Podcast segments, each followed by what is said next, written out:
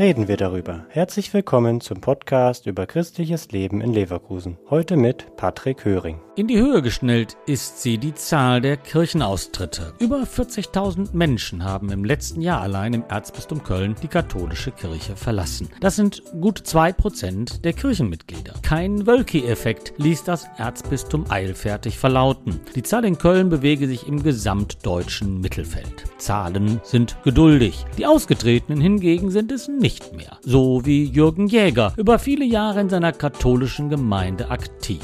Er ist inzwischen evangelisch. Es hat sich bei mir in den letzten Jahren halt so eine zunehmende Resignation breit gemacht. Ich habe eigentlich seit ich angefangen habe, mich im kirchlichen Umfeld zu bewegen oder aktiv zu sein, und das ist jetzt schon 40 Jahre her, eigentlich immer die Hoffnung gehabt, dass sich katholische Kirche erneuert. Und da ist in den 40 Jahren kaum was passiert. Es hat fast eher Rückschritte gegeben. Das alles zusammen hat dann dazu geführt, dass ich eigentlich die Hoffnung verloren habe, dass innerhalb der katholischen Kirche eine Erneuerung noch stattfindet. Eine große Rolle spielt aber auch der Umgang mit den seit 2010 bekannt gewordenen Missbräuchen klerikaler Macht in der katholischen Kirche und die offensichtliche Unfähigkeit, an den dahinterliegenden Strukturen etwas zu ändern. Was mich natürlich schon enttäuscht hat, ist, dass selbst die Leitenden nicht davon abgebracht haben, von dieser Überzeugung, dass ihre Macht göttlich legitimiert ist und damit jeglicher Veränderungsmöglichkeit eigentlich entzieht. Leicht gefallen ist Jürgen Jäger der Schritt allerdings nicht,